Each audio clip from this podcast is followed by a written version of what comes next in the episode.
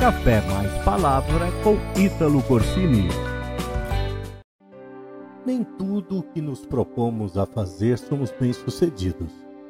Há tantos projetos que nos frustram, não é verdade?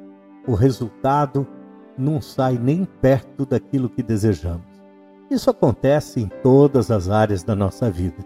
Quem nunca experimentou uma frustração, uma decepção, um fracasso? E quando isso acontece, nos sentimos arrasados, abatidos, sem vontade de prosseguir, sem vontade de continuar, ou até mesmo tentar novamente. Há quem diga que os muitos fracassos nos levam ao sucesso, mas não é fácil lidar com a frustração. No entanto, devemos encarar a frustração como um tempo de reflexão, planejamento e preparo. Refletir onde erramos, o que poderíamos ter feito e não fizemos? Onde falhamos? Planejar nossas futuras ações e nos preparar para tentar novamente. Eu me lembro agora de Pedro.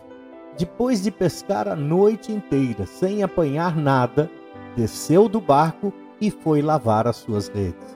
Aliás, não era só Pedro, haviam muitos pescadores, diz o texto, e todos eles estavam lavando as suas redes eu posso imaginar a frustração por não terem apanhado nada. Mas eu não acredito que Pedro era o tipo de pessoa que desistisse facilmente das coisas. Ele estava, na verdade, lavando as redes para que no dia seguinte pudesse voltar ao mar e tentar novamente. Acredito ainda que Pedro, ao lavar as suas redes, refletia no que deu errado no que ele poderia ter feito, em que lugar poderia ter ido, se todas as ferramentas estavam em ordem. Acredito que Pedro já estava traçando os planos para a próxima pescaria. Enquanto ele lavava suas redes, refletia, planejava e com certeza se preparava para a próxima. Aí está a chave para você obter e alcançar os seus objetivos.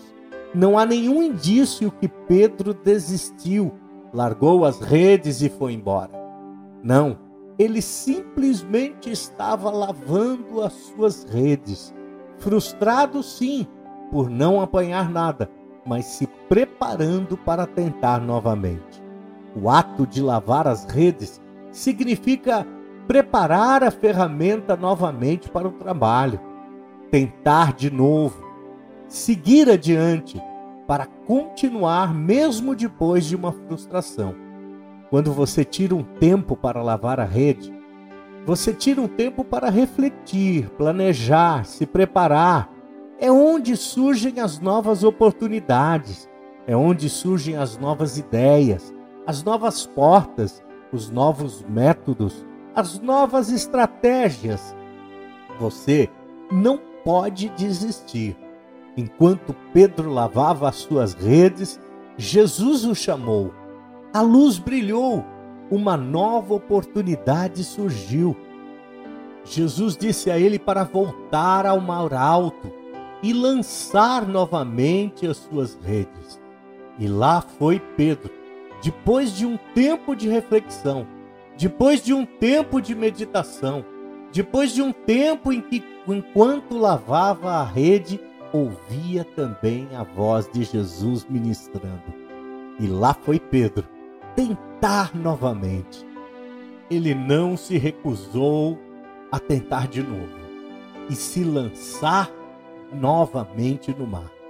Talvez você esteja em um tempo de lavar as redes depois de um momento de frustração, você está lavando as suas redes.